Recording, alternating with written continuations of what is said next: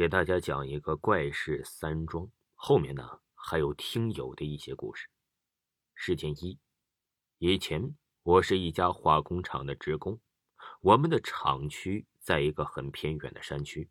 有一天晚上啊，事情做完了，和几个同事一同步行回家。我记得当时是在凌晨一点左右吧。那天晚上雾很大，只能看见五米之内的范围。我们一路啊是边聊边走着，在走到一个石碑之后，我们都说了一句：“终于走到一半的路程了。”接着，这怪事就发生了。当我们走了一段时间后啊，突然又再次看到了那块石碑，我们很纳闷，怎么又走到这里了？事件二。也是因为啊，事情做完了，和一个同事结伴而行。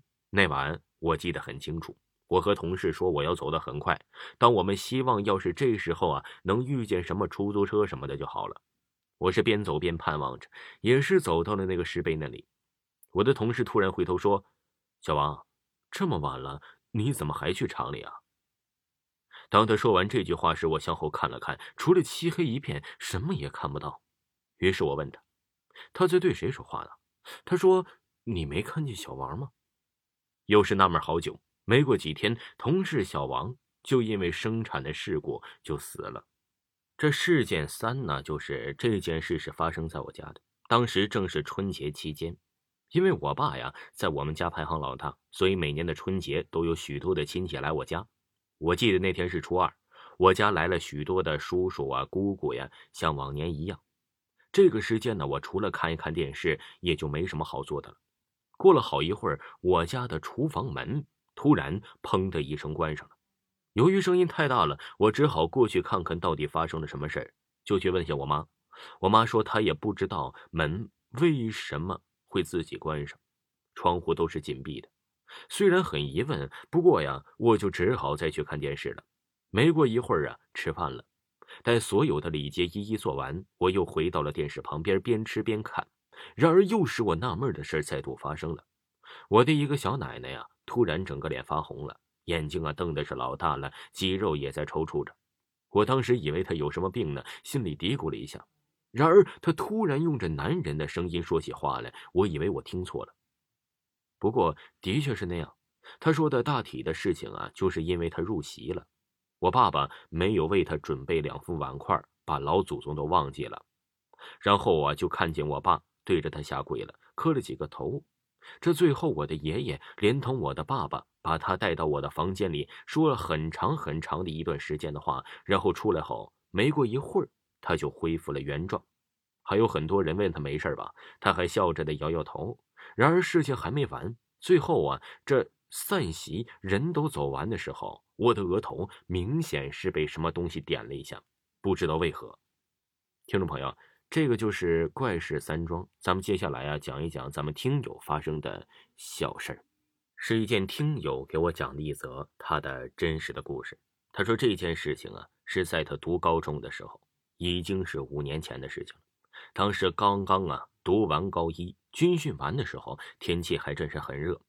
那天晚上上完晚自习，刚刚下课，和寝室的好朋友一起买完零食回寝室，然后一起聊天睡觉。每个寝室都是六个人，我睡在离厕所最近的一个铺位，还是上铺。我一起身呢就能看见厕所的那种。那天晚上睡得特别早，也不知道怎么睡就睡得着。刚刚想起身上厕所，然后就听到有人穿鞋朝着厕所去。我想就等一下嘛，等他出来了再去。我等了很久，我都没有听到他的声音，心想可能在里面吧，就又等了一下，还是没有人出来。我就起身看了一眼挨着大门那个下铺的那人出来没有，一看他，哎，还在。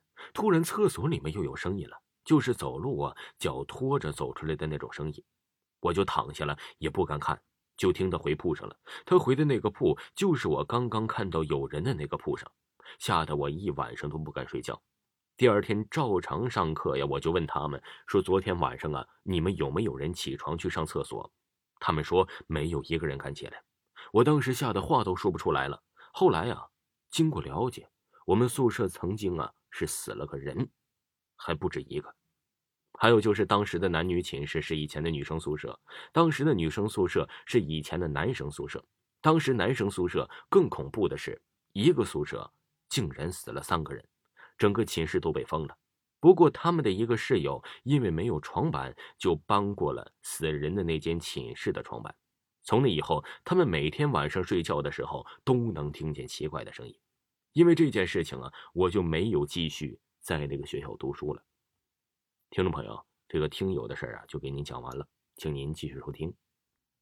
感谢返利小助手对本节目的冠名与支持。咱们经常网购的朋友可以搜索添加微信幺三九三三三五三七六六，发送购买链接给他，获得超级优惠信息，既有优惠券，还有微信红包的现金返利。淘宝、京东、拼多多均有大额优惠，添加微信幺三九三三三五三七六六。